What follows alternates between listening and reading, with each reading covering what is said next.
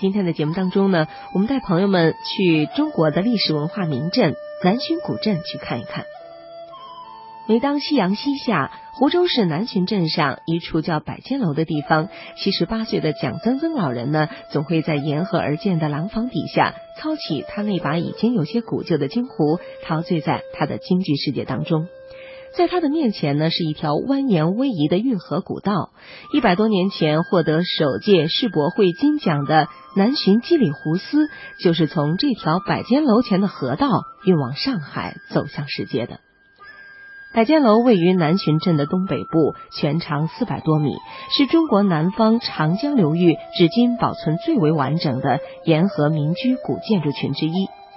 生活在这里的三百多名居民是名副其实的水上人家，他们的房屋临水而筑，隔河相望，又有石桥相连。古镇的研究学者徐顺全告诉记者说，百间楼的名字的由来有这样一个典故。相传呢，这个明代的时候呢，南浔呢有一个在朝里当大官的豪富叫董斌，他的第五个孙子呢娶这个南营毛家的孙女，准备迎娶的时候呢，毛家呢嫌这个董家的房子呢不够宽敞，媒人呢对董家人说，毛家孙女有一百个陪嫁丫鬟，你家住不下。董家说不妨，我马上找一百间流亡，每个丫鬟住一间。因为呢，沿河的两岸有流亡百间左右，所以叫百间楼。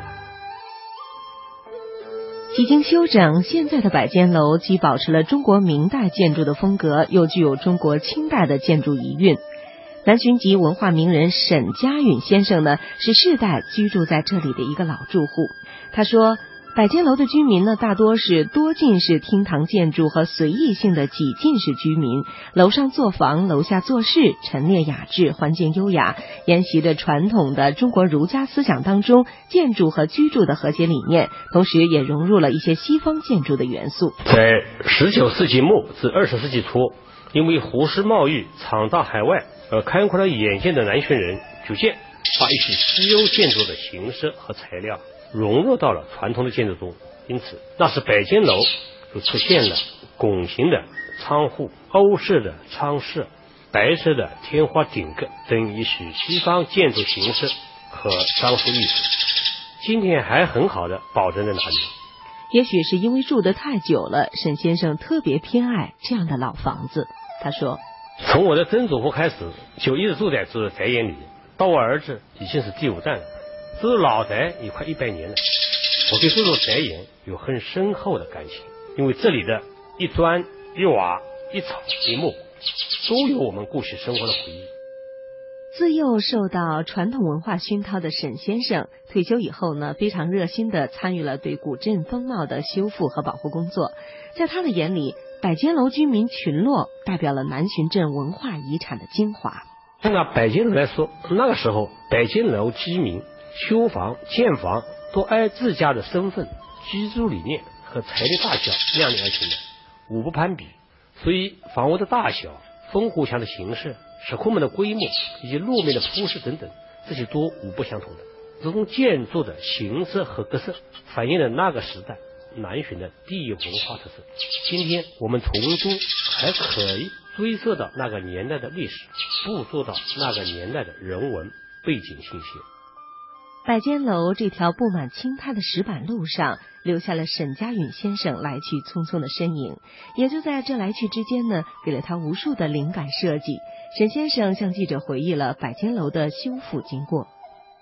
我的设计的理念就是要原汁原味，不能别出心裁。原来是什么样子的，就应该是什么样子，这就叫做修旧如旧，修求如故。当时我们从图纸的绘制、修复方案的设计以及施工，都做了充分的准备工作，进行了资料考证，并且走访了一些老人，尽可能恢复百间楼的旧貌。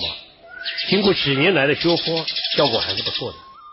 而这呢，对于沈先生来说，就是生活的意义和全部，让他得到了极大的满足。作为我们这代人，先人给我们留下了一笔宝贵丰富的文化遗产。在我们这代人手中不能轻易的流失，一定要完整的保留好，留给我们的下一代。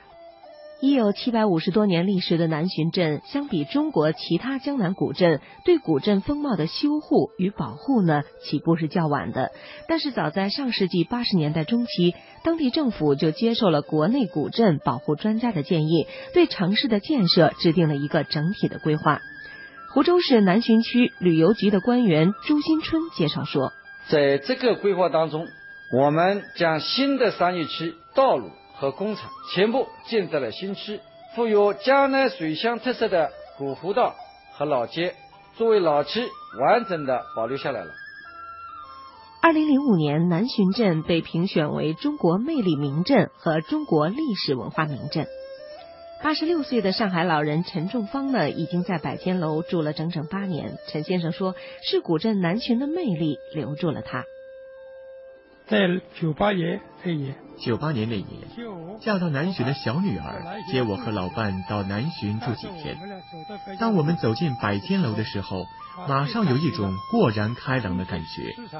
这里的河面很宽，空气很清新，家家户户开着门，